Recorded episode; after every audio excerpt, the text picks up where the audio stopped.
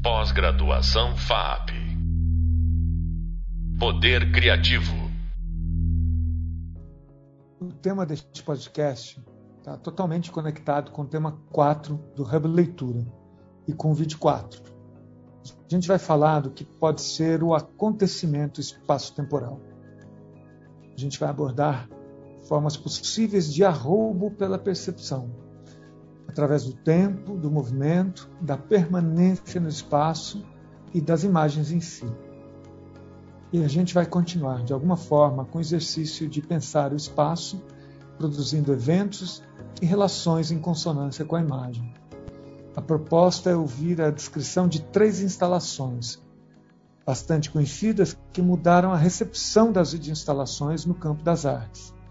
Elas impactaram crítica e público e abriram as portas para que outros artistas e outras obras desse tipo, videoinstalações, né, se adentrassem no circuito das artes. Sim, a gente já falou sobre essas mesmas instalações no vídeo 4. A proposta aqui é reiterar de forma diferente, sem imagens, o que pode ser o relato de um evento, de um acontecimento audiovisual.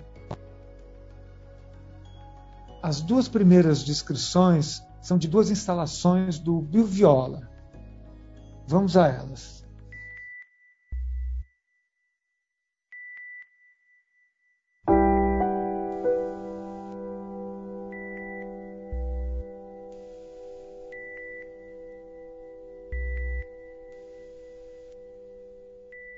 Primeiro caso, Science of the Heart, instalação do Bill Viola de 1983. A gente vai chamar de Ciência do Coração. Como é Ciência do Coração? Uma sala escura, ocupada por uma cama de metal dourado, em uma iluminação bastante dramática. Sobre a cabeceira da cama é projetada uma imagem de vídeo de grandes proporções. Talvez tenha uns 3 metros de largura por dois pouco de altura é uma imagem quase quadrada. E essa imagem mostra, com uma câmera fixa, sem cortes, um coração batendo, pulsando. É um coração humano. Parece ser uma cirurgia, o peito está todo aberto, coração quase saltando para fora. O som é amplificado por alto-falantes ocultos que ressoam no nosso corpo. Sim, a gente não vê os alto-falantes, mas percebe esse som vibrando no nosso corpo. O coração pulsante, audível, visível e, ao mesmo tempo, uma evidência quase científica e simbólica de vida paira sobre a cama, sobre aquela situação. O nosso olhar passeia uma vez mais sobre a cama, volta para a imagem na cabeceira e vice-versa. E até então, a gente não tinha percebido conscientemente de que esse coração acelera a sua batida gradualmente, o coração e o som. Depois desacelera até quase a imobilidade. E só então, e só então a gente percebe que o nosso próprio coração seguiu essa progressão. Será mas como pode? Nosso órgão não tem movimentos involuntários? O fato é que nos vemos surpresos em termos sido conduzidos nesse sincronismo cardíaco. Ele acontece. Pensamos em nascimento, amor, sono e sim na morte. A consciência de que sentimos, consciência de que estamos ali vivos, é uma das formas de entender esse acontecimento. Há uma ironia no título, Ciência do Coração, Science of the Heart. Isso confunde a racionalidade científica e o aspecto simbólico das nossas emoções. E talvez Ciência do Coração tenha nos deixado uma sensação de vulnerabilidade diante da morte, ao mesmo tempo em que nos deixa uma sensação de otimismo e de esperança. Sim, porque a gente segue vivo. Então vamos para o caso 2, segundo estudo, segunda narração. É o Tiny Death, instalação também do Bill Viola de 1993. traduzido aqui como pequenas mortes. Vamos lá. Três grandes projeções aparecem nas paredes de uma sala completamente escura. No limiar da percepção, quase invisíveis nessa escuridão, as projeções vão revelando formas humanas que gradualmente emergem como silhuetas, silhuetas obscuras em um campo de ruído, nesse negro, nessa imagem ausente, nessa falta de imagens que se forma nessa parte escura da imagem. A gente ouve umas vozes indecifráveis, são como sussurros. E em alguns intervalos, de quando em quando, a gente vê uma luz, uma fonte de luz que vai aparecendo lentamente em uma das figuras, dessas figuras, dessas pessoinhas que aparecem ali. E essa luz vai aumentando aos poucos. Ela vai aumentando de intensidade até que a iluminação repentinamente consome todo o corpo em uma explosão de luz branca. Imagem, a pessoa se ilumina. Isso nos cega um pouco. A luz de pico ilumina a sala também e varre, lava as outras projeções e causa na gente um efeito de pós-imagem, que é esse efeito em que a nossa retina retém o que a gente viu que estava muito iluminado. E o que a gente viu foi uma figura humana que se formou e desapareceu. É um pouco assombroso, porque a gente fecha os olhos e continua vendo essa figura humana. Não adianta é, olhar para outros lados, a gente continua vendo essa figura. Assombroso, e estando de olhos abertos, não há como, como evitar esse acontecimento. É um acontecimento fisiológico. E aos poucos, a retina vai se acostumando com a escuridão e tudo volta a essa escuridão novamente, até que uma das outras figuras projetadas passa pela mesma transformação por esse mesmo processo de iluminação, esse, esse mesmo processo de, de vida e morte. Bill Viola sempre trabalhou com essas questões gigantes: vida, morte, espiritualidade.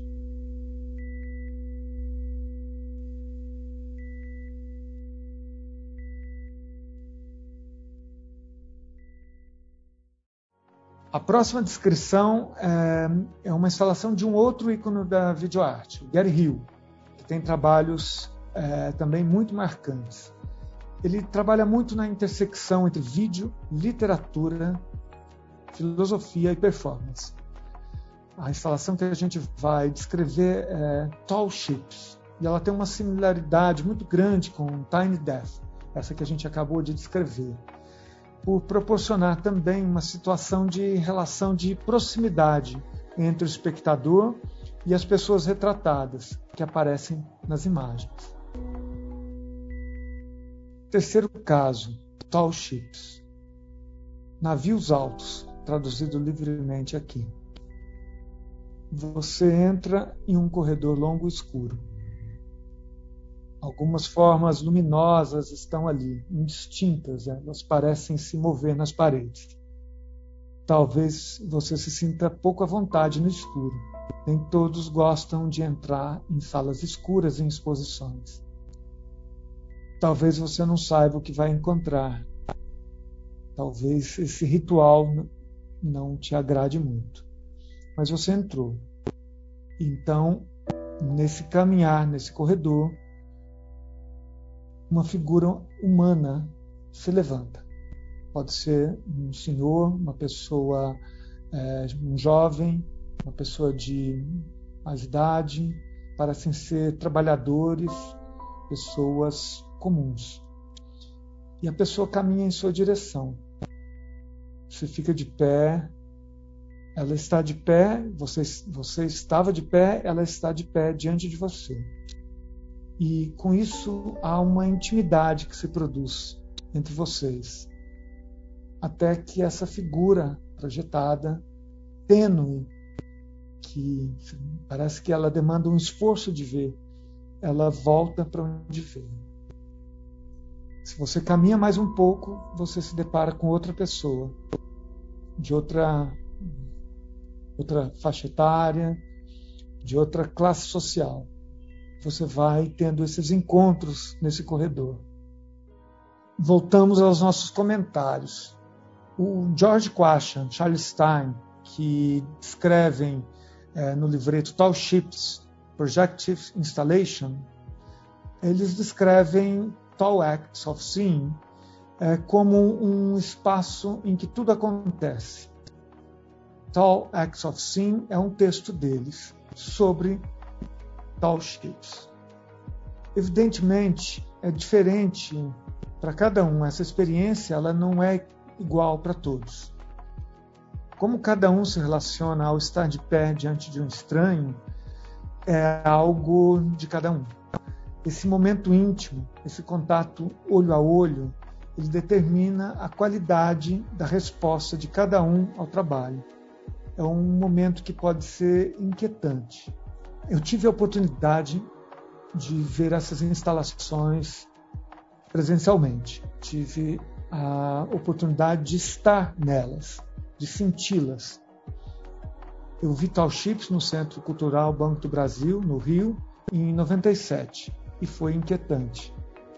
Assim como as do, do Viola, é, são trabalhos que fazem voltar para você mesmo. Você se vê quase que como num espelho.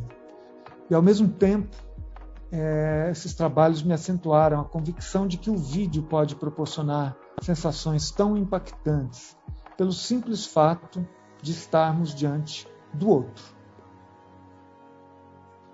Instalações como essa dificilmente se apagam da memória. Essa foi uma das minhas constatações. Elas permanecem. Bom, eu gostaria de fazer aqui um paralelo entre essas instalações escritas do Bill Viola e do Gary Hill com outras instalações de grande escala do polonês Krzysztof Wodicko, que foram pensadas para acontecer em espaço público. O, como já foi mencionado aqui a respeito do Wodicko, ele introduziu na arte novas e diferentes formas de compreender a informação imaterial, a projeção, a visualidade que circula em espaços urbanos específicos. Hoje, muitos artistas em toda parte do mundo fazem isso com projeções em, em prédios, em, em, espaços públicos. Mas o Odixco não foi só o pioneiro, ele foi muito contundente nos seus projetos, de forma a abrir caminhos para que isso aconteça hoje, para que isso seja absorvido de, de outra maneira hoje. Algumas das suas instalações, que são muitas, né? desde os anos 80, desde os anos 1980, Estou é, falando de The Homeless Projection, de 86, de Tijuana Projection, de 2001, Hiroshima Projection, no Japão, em 99, War Veteran, na Union Square, em Nova York, em 2012. Todas elas, podem ser consideradas instalações do tipo site específico, que é um conceito importante abordado no Hub Leitura. Elas foram eh, mencionadas no vídeo 1 também, além de estarem no Hub Leitura de uma forma mais extensiva. Eu lanço uma pergunta: o que há em comum entre essas instalações? Entre as instalações do Hill Viola e essas instalações de espaço público do Wodixco? Bom, elas também abordam esse encontro com o outro. Elas promovem esse desarranjo, essa incerteza, essa oscilação que se produz nesses encontros. Mas as do Odixco acontecem em espaços um tanto menos protegidos, menos associados à asepsia de uma galeria. O que eu quero dizer é que com isso o Odixco amplifica a visibilidade a certos assombros sociais. Tudo se escancara de outra forma. Muitas dessas projeções enfatizam a ausência, como a, a do caso da, dos mortos pela bomba de Hiroshima. Ele projeta a ausência. Isso modifica o espaço tal como ele é entendido. Alguém que passa por esses espaços, por esses monumentos, no caso de Hiroshima é um lago, um monumento ali, é, as pessoas que viram as projeções passam a perceber esse lugar de uma maneira diferente. Ou seja, elas também pontuam o quanto a informação imaterial pode estruturar o espaço público de uma forma tão potente como a arquitetura construída fisicamente, a dos prédios, dos tijolos, mas inclusive em termos de construção de um espaço comum que valoriza o outro como elo fundamental desse ambiente compartilhado. São trabalhos que se adentram no âmbito político de uma forma bastante direta. É, eles nos impactam com a escala, produzindo essas linguagens híbridas em meio às presenças simuladas, tipicamente imateriais, mas que se apoiam em vidas reais, em pessoas que talvez a gente conheça, pessoas muito próximas a elas. Por isso são tão potentes, elas nos levam de encontro à fisicalidade dos espaços de circulação e dos acontecimentos impregnados nos lugares e nos espaços.